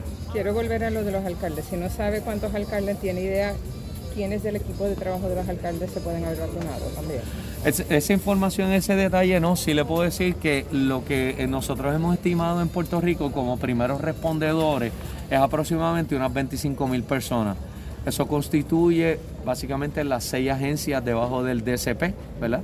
Lo que es bomberos, policía, 911, NIE, manejo de emergencia, emergencias médicas pero también a nivel, a, nivel municipal, pues usted tiene lo que son los policías municipales, lo que es el grupo de trabajo de emergencias eh, a nivel municipal. Y ese es el equipo que empezaría también a vacunarse a partir de hoy. Correcto, eh, desde ayer comenzamos eso. También entonces eh, en ese grupo cae todo lo que son agencias federales. La semana que viene nosotros vamos a abrir un centro en el edificio federal, allá en la Chardón y vamos a estar trabajando de lunes a sábado atendiendo lo que es eh, el FBI, la DEA eh, y todas esas agencias federales, ATF. Eso dijo el ayudante general de la Guardia Nacional. Obviamente se van a comenzar a abrir más centros para vacunación ahora que hay más personas que están pendientes a la misma. Ya los diferentes centros asistenciales que tienen a cargo la vacunación para las personas mayores de 65 años pues tienen su protocolo, números de teléfono al que se pueden comunicar, direcciones de correo electrónico donde pueden enviar información. ¿Cómo va a fluir esto de aquí en adelante? Ustedes pendientes a la red informativa. La red. A la pausa, regresamos con más en esta edición de hoy miércoles de Noticiero Estelar de la red informativa. La red le informa. Señores, regresamos a la red le informa. Somos el Noticiero Estelar de la red informativa de Puerto Rico, edición de hoy miércoles. Gracias por compartir con nosotros la representante Jocelyn Rodríguez, que para el que no lo sepa, es representante de la zona oeste de Puerto Rico, presentará legislación estos días para que el secretario del Departamento de Corrección rinda cuenta sobre las condiciones en que se encuentra el centro de detención del oeste. allá en Mayagüez, en el Limón. Y de hecho atiende a reclamos de familiares de personas confinadas por aparente mal manejo de los protocolos de salud para enfrentar la pandemia que atraviesa el país. De hecho, cuando se habló, aunque aquí se, se dijo mucho sobre la situación de las cárceles de Bayamón, en cuanto al COVID se refiere, lo cierto es que donde primero sonaron los casos de coronavirus fue precisamente en el Centro de Detención del Oeste. Tengo la legisladora en línea telefónica. Saludos, buenas tardes. Bienvenida a la red informativa. Sí, muy buenas tardes. Este, para mí es un honor, ¿verdad?, compartir eh, con ustedes esta entrevista y, claro, está claro, le agradezco la oportunidad. Gracias por compartir con nosotros. ¿Qué le preocupa de toda la situación que está ocurriendo allá en el Centro de Detención del Oeste? Pues mire, me preocupa de sobremanera la gran preocupación que, que bien había expresado el alcalde de la ciudad de Mayagüez la pasada semana, eh, donde a él le llegó información que algunos de estos confinados estaban viviendo en condiciones infrahumanas y que incluso tampoco se estaban llevando a cabo los protocolos eh, necesarios ante la pandemia del COVID-19, eh, entre otras necesidades también las cuales eh, sufre eh, en cuestión de la infraestructura, ¿verdad?, esta institución penal. Eh, propiamente los, familiares de, de los confinados, muchos de ellos se han acercado a esta servidora eh, y me han llevado a la atención, ¿verdad?, lo que le aqueja a sus familiares que se encuentran allí detenidos en el centro de detención del oeste. Yo eh, estoy bien clara, ¿verdad?, que estas personas están allí porque están pagando por una falla que ellos han tenido, pero también entiendo que son seres humanos y que merecen estar eh, en un espacio, ¿verdad?, donde puedan tener eh, calidad de vida en el tiempo que tengan que estar allí. ¿Qué le dice a los familiares? Que sean... Bueno, Los familiares a bien eh, hacen mención eh, de que no se está llevando a cabo el proceso de fumigación ante la pandemia del COVID-19. Eh, tienen eh, una serie de dificultades en cuestión de lo que se respecta a lo que es la mascarilla. Eh, hay un grupo de familiares, ¿verdad?, eh, que están dispuestos a colaborar y llevar allí este, las mascarillas que sean necesarias para que ellos se puedan sentir con un poco de más tranquilidad. Claro está y es evidente, ¿verdad? Todos conocemos que los confinados se encuentran, como así mismo se dice, confinados en una celda o confinados en un módulo, ¿verdad? Y ahí están todos juntos, o sea, están más expuestos a, a, contagiarse ante la pandemia, eh, no porque un confinado quizás lo lleve, eh, sino, ¿verdad? Los oficiales de corrección que entran y salen, y no es que los oficiales no se cuiden, pero acuérdate que esto nos puede, eh, ¿verdad? Eh, atacar a cualquiera de nosotros, independientemente nos cuidemos o no nos cuidemos. Así que eh, en cuestión de eso, en cuestión de eh, situaciones con los inodoros, tienen alrededor de 108 inodoros que están en, en condiciones, este, en malas condiciones propiamente, las fuentes de agua, eh, situaciones con el área de, de recreación, el área de la cancha eh, de los confinados, entre otras, ¿verdad? Eh, situaciones las cuales los, los familiares de estos confinados bien nos han expresado. En este caso de, del centro de detención, esto del COVID no es lo único que, es, que ha estado ocurriendo. Han habido quejas también en cuanto a lo que tiene que ver con la alimentación y lo que tiene que ver con los servicios básicos. ¿Le ha llegado información sobre el particular? También me ha llegado eh, dicha información, este, y, y créame que el fin principal de esto es el que se pueda mejorar eh, dichos servicios, como también eh, los familiares nos han expresado el plan de rehabilitación, ¿verdad?, eh, que tienen para los confinados allí. Hoy día no existe plan de rehabilitación para ellos. Ellos quisieran tener también un poco, eh, ¿verdad?, de orientación espiritual, la cual tampoco están teniendo acceso a ella. Así que lo que necesitamos es que se le dé forma, ¿verdad?, este, a lo que es el sistema de corrección en el centro de detención de Oeste y que, como bien le expresé, eh, estas personas pues puedan tener una mejor calidad de vida eh, dentro del tiempo que tengan que estar allí cumpliendo por la falta que bien cometieron. Voy a aprovechar que la tengo en línea telefónica porque obviamente hay personas que todavía no la conocen. Usted recientemente está entrando a la legislatura de Puerto Rico y me gustaría que hablemos un poco de lo que sería su plan de trabajo de aquí en adelante. Cuéntenos. Pues mire, yo, el plan de trabajo mío eh, fue delineado en base a las necesidades reales de este distrito eh, representativo, lo cual eh, comprende lo que es en Mayagüez y San Germán, en San Germán lo que eh, corresponde al precinto 43. Eh, bien importante, aquí nosotros no vamos a, radicar legislación por radicar, sino vamos a radicar legislación según eh, la necesidad del pueblo. Así que eh, recientemente, ¿verdad? la pasada semana eh, que nosotros estuvimos en nuestra juramentación, eh, estuvimos trabajando con varias medidas, ya radiqué seis medidas bien importantes para la, esta región. Dentro de ellas está la situación que le aqueja a todos los ciudadanos de este distrito representativo, como lo es la situación que existe en cuestión de las carreteras estatales, las cuales se encuentran en total abandono. ¿verdad? Y no tan solo es una queja de los ciudadanos, sino una queja que nosotros eh, propiamente como eh, ciudadanos comunes, ¿verdad? También eh, lo podemos ver, lo podemos este eh, eh, palpar. Así que también estuve erradicando legislación propiamente para saber el destino, el cual va a ser en cuestión de las escuelas, las cuales nos cerraron, que nos cerraron alrededor de 17 escuelas solamente en lo que es el pueblo de Mayagüez y dichas escuelas se encuentran en estado de abandono, siendo adefesio, ¿verdad? Este, de los lugares donde se encuentran eh, escuelas en, bueno, en condiciones deplorables, escuelas que pudieron eh, haberse eh, convertido, ¿verdad? Quizás en un centro comunal, quizás en un lugar de oportunidad de vivienda. Eh, hay muchos usos que se le pueden dar a esas facilidades y lamentablemente el gobierno eh, saliente no tomó acción al respecto. También estamos radicando eh, legislación eh, de cara al regreso a clase. Necesitamos saber qué va a pasar con nuestros niños cuando, cuando nuestros niños tengan que regresar a la escuela. Si los niños van a estar en unas, en unas óptimas condiciones, ¿verdad? ante la pandemia del COVID-19, cuál va a ser el protocolo que se va a llevar a cabo. Necesitamos saber eh, qué va a pasar con las escuelas si las escuelas que sufrían de columnas cortas están en condiciones para que nuestros niños puedan estar allí y esto ante los constantes temblores, ¿verdad?, que han ocurrido en la zona suroeste del país. Eh, nosotros necesitamos brindarles unas escuelas seguras a nuestros estudiantes y darles los recursos necesarios. Por eso también vamos a estar eh, verificando qué va a estar pasando en cuestión de la tecnología en las escuelas públicas del país. Pero hay mucha preocupación y, hace unos minutos escuchábamos al presidente de la Asociación de Maestros sobre lo que pudiera ser el regreso a clases presenciales y se complica precisamente San Germán es uno de los municipios que también resultó afectado eh, en esto de los temblores del año pasado.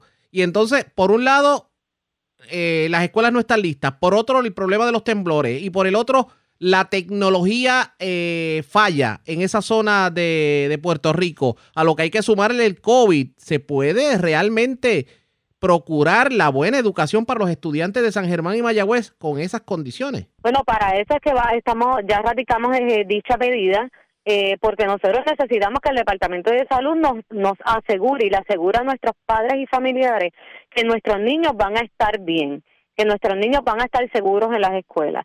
Y si no nos pueden asegurar eso, pues lamentablemente yo entiendo que eh, lo más propio sería, ¿verdad?, que nuestros niños continúen estudiando de manera virtual, hasta por lo tanto se les garantice la seguridad y protección a nuestros niños, quienes son el presente y el futuro de nuestro país. Bueno, pues vamos a ver qué termina ocurriendo en este sentido. Agradecemos el que haya compartido con nosotros en la tarde. Gracias. Buenas tardes.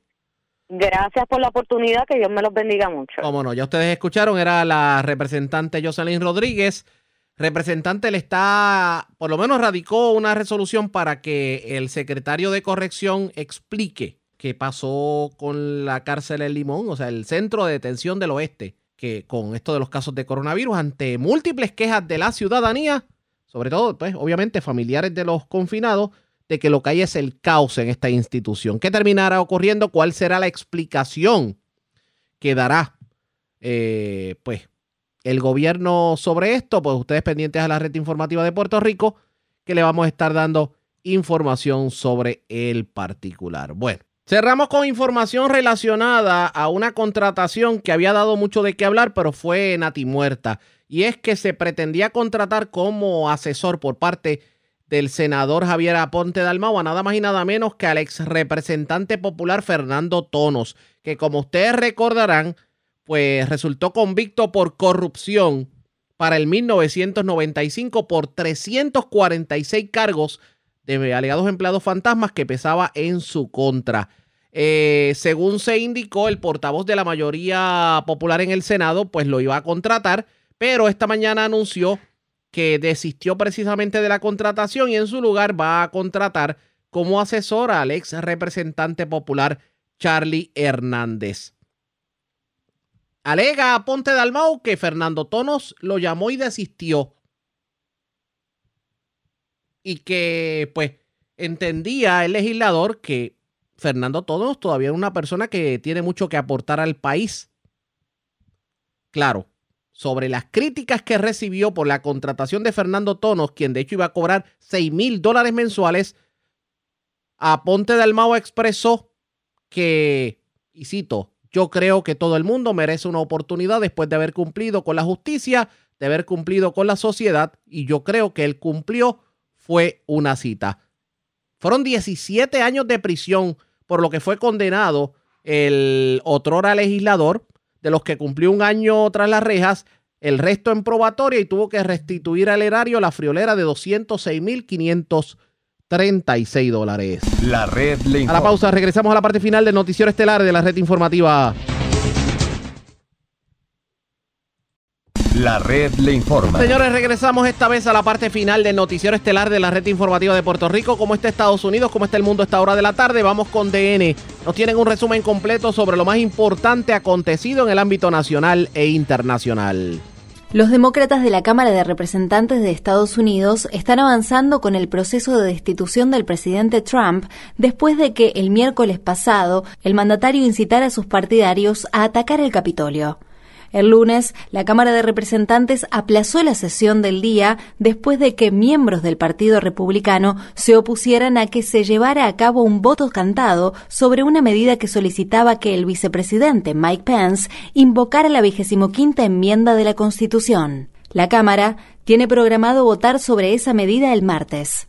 Pence ha señalado que es poco probable que él declare a Trump incapaz de ejercer sus funciones y tal medida también requeriría el apoyo de la mayoría de los integrantes del gabinete del presidente. Los líderes demócratas han programado una votación sobre la destitución del mandatario para el miércoles. Más de 218 legisladores ya se han comprometido a aprobar un único artículo de destitución que acusa a Trump de incitar a la violencia contra el gobierno de Estados Unidos. El líder republicano del Senado, Mitch McConnell, aplazó la sesión de la Cámara Legislativa hasta el 19 de enero, lo que imposibilita que el Senado vote sobre el juicio político antes de la investidura presidencial de Joe Biden el 20 de enero. Biden cuestionó el lunes si el Senado podría bifurcar sus deberes durante sus primeros 100 días e insinuó que los senadores podrían posponer el juicio político con el fin de confirmar a los miembros del gabinete. Mientras tanto, al menos 47 legisladores están copatrocinando una resolución de Cory Bush, la recién electa congresista de Missouri, que pide la destitución de los republicanos que alentaron la insurrección de la semana pasada en el Capitolio. El FBI advierte que se están planificando manifestaciones armadas para la próxima semana en las 50 capitales estatales y en la ciudad de Washington, D.C., antes y durante la toma de posesión presidencial de Joe Biden. En el estado de Michigan, las autoridades han prohibido la aportación visible de armas de fuego dentro del Capitolio estatal con la esperanza de evitar que ocurran los mismos acontecimientos que en abril de 2020, cuando integrantes de grupos paramilitares fuertemente armados amenazaron a los legisladores durante una votación para extender las medidas de salud pública durante la pandemia. En la ciudad de Washington, D.C., los funcionarios del Pentágono dicen que se podrían desplegar hasta 15.000 miembros de la Guardia Nacional para evitar que se produzca un suceso similar al de la insurrección de la semana pasada. La alcaldesa de Washington, Muriel Bowser, está pidiendo al Departamento de Seguridad Nacional y a otros organismos federales que aumenten drásticamente la seguridad para la investidura presidencial, pero sostiene que el evento debe seguir siendo público. El presidente electo Biden dijo el lunes que jurará su cargo en un acto público. El periódico The Washington Post informa que, durante la insurrección del miércoles, dirigentes del Partido Republicano intentaron en repetidas ocasiones, sin éxito, que Trump le pidiera a la turba, a la que él mismo había incitado, que desistiera de su intento de atacar el Capitolio de Estados Unidos. Según se informa, no fue posible comunicarse con Trump porque él estuvo demasiado ocupado durante horas observando cómo se desataba la crisis por televisión. El senador demócrata del estado de Connecticut, Chris Murphy, dijo el lunes que Trump continúa boicoteando los intentos de celebrar una investidura presidencial segura el 20 de enero. El presidente Trump todavía está al mando. Parte del motivo por el que el Congreso está considerando iniciar un juicio político en este momento es porque él no está ayudando a garantizar la seguridad de la investidura presidencial. De hecho, parece que su aporte es más perjudicial que beneficioso. El lunes, el fiscal general de la ciudad de Washington, D.C., anunció que está considerando presentar cargos de incitación a disturbios contra el presidente Trump y su hijo Donald Trump Así como contra el abogado Rudy Giuliani y contra el congresista republicano de Alabama, Mo Brooks, por incitar a la turba de partidarios de Trump a la violencia. El secretario interino de Seguridad Nacional de Estados Unidos, Chad Wolf, dimitió el lunes y pasó a ser el tercer secretario de gabinete en abandonar su cargo desde que la turba de partidarios de Trump atacó el Congreso la semana pasada. En su carta de renuncia, Wolf no hizo ninguna referencia directa al ataque al Capitolio, sino que anunció que dimitía debido a que se han iniciado batallas legales sobre su autoridad para dirigir el Departamento de Seguridad Nacional sin la confirmación del Senado. Las autoridades estadounidenses todavía están buscando a los responsables de colocar bombas caseras el miércoles fuera de la sede del Comité Nacional Republicano y del Comité Nacional Demócrata y de herir mortalmente al oficial de policía del Capitolio, Brian Sicknick, quien murió tras ser golpeado en la cabeza con un extintor antiincendios. El ejército de Estados Unidos está investigando a una oficial en servicio activo de operaciones psicológicas que lideró un contingente de insurrectos a la ciudad de Washington, D.C. la semana pasada. La capitana Emily Rainey, del cuarto grupo de operaciones psicológicas, dice que condujo a 100 miembros de un grupo conservador a la ciudad para oponerse al presunto fraude electoral. Asimismo, el Departamento de Policía del Capitolio ha suspendido a varios agentes por su participación o apoyo en la insurrección de la semana pasada. Entre los oficiales suspendidos se encuentran un agente que se puso una gorra roja con la inscripción de la campaña de Trump, MAGA, que en inglés es acrónimo de Volvamos a hacer que Estados Unidos sea grandioso, y dirigió a los alborotadores por el interior del edificio y otro agente que posó para sacarse selfies con insurrectos. Más de una docena de agentes están siendo investigados por el incidente. El lunes, Estados Unidos registró 223.000 nuevos casos de coronavirus, además de más de 2.000 muertes por COVID-19. Estados Unidos ha registrado en promedio más de 3.000 muertes por COVID-19 por día durante la última semana y podría superar las 400.000 muertes por la enfermedad antes de que el presidente electo Joe Biden preste juramento el 20 de enero. El estado de Arizona sigue siendo el más afectado, pero el gobernador republicano Doug Ducey continúa negándose a exigir el uso obligatorio de mascarilla a nivel estatal. El lunes, cientos de docentes del Distrito Escolar Unificado de Peoria, en el estado de Arizona, organizaron una baja colectiva por enfermedad para protestar por la falta de condiciones seguras en las aulas durante la pandemia. Las manifestaciones se producen al tiempo que muchos bares y restaurantes de todo el estado siguen permitiendo que las personas ingresen a comer en espacios cerrados. Asimismo, gorilas del zoológico de la ciudad de San Diego, en el estado de California, dieron positivo por coronavirus y presentaron síntomas leves. Los cuidadores del zoológico dicen que este es el primer caso conocido de transmisión natural del virus a los grandes simios. Al menos dos miembros del Congreso han contraído COVID-19 después de la insurrección del miércoles. La demócrata Bonnie Watson Coleman, del estado de Nueva Jersey, una sobreviviente de cáncer de 75 años de edad, cree que estuvo expuesta al virus mientras se refugiaba en una sala para ser protegida de los partidarios de Trump que invadieron el Capitolio. Videos muestran a varios legisladores republicanos negándose a usar mascarilla dentro de la abarrotada sala. También dio positivo la congresista Pramila Jayapal, quien ocupa un escaño de la Cámara de Representantes en representación del estado de Washington y quien ha estado haciendo cuarentena en su casa desde los disturbios. Jayapal dijo que los legisladores que se nieguen a usar mascarilla deben ser multados y que deben ser retirados de la Cámara por el sargento de armas. Seis legisladores, todos republicanos, han dado positivo por coronavirus desde que el 117 Congreso de Estados Unidos prestó juramento el 3 de enero. La mayoría de los legisladores han recibido una dosis de la vacuna contra la COVID-19 fabricada por la farmacéutica estadounidense Pfizer, pero aún no se les ha administrado la segunda inyección que confiere una mayor protección contra la enfermedad. En el estado de Delaware, el lunes, el presidente electo Joe Biden recibió su segunda inyección de la vacuna de dos dosis contra la COVID-19 fabricada por la farmacéutica estadounidense Pfizer y la empresa de biotecnología alemana BioNTech. Pfizer dice que espera aumentar la producción de la vacuna a 2.000 millones de dosis en 2021 debido a la creciente demanda. Estados Unidos se ha asegurado contratos para obtener 200 millones de esas dosis y otras 600 millones se le han prometido a la Unión Europea. En Ginebra, funcionarios de la Organización Mundial de la Salud advirtieron el lunes que es poco probable que la mayoría de los países alcancen la inmunidad colectiva mediante la vacunación en 2021. El asesor de la Organización Mundial de la Salud, Bruce Aylward, pidió a los países ricos y a las compañías farmacéuticas que tomen más iniciativas para proporcionarles vacunas a las naciones más pobres del mundo. Más de 40 países han iniciado la vacunación contra la COVID-19 utilizando cinco vacunas diferentes. Sin embargo, hasta el momento, esa campaña, o prácticamente toda esa campaña, como ha resaltado el director general, se ha realizado en países de ingresos altos o de ingresos medianos altos.